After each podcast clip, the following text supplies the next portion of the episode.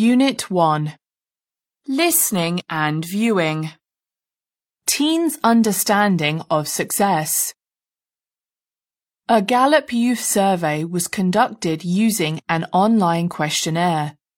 The questionnaire was completed by 439 respondents aged 13 to 17. According to the survey, American teenagers don't necessarily equate fame and money with success.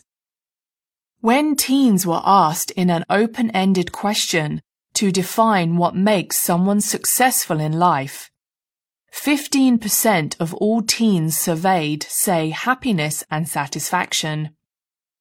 While happiness is the best measure of success for many teens, 1 in 10 respondents, 10%, feel that fulfilling one's goals is one way to achieve success.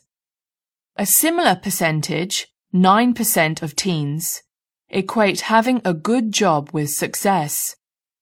Other popular definitions of what it means to be successful include having a family and making money, which are mentioned by 6% of teens. Teens do not see the elements of a successful life separately from each other. A job seems more relevant to success if one has a family and loved ones to share life with. Family, financial success, the value of hard work and education are all repetitive themes that teens bring up in relation to living a successful life.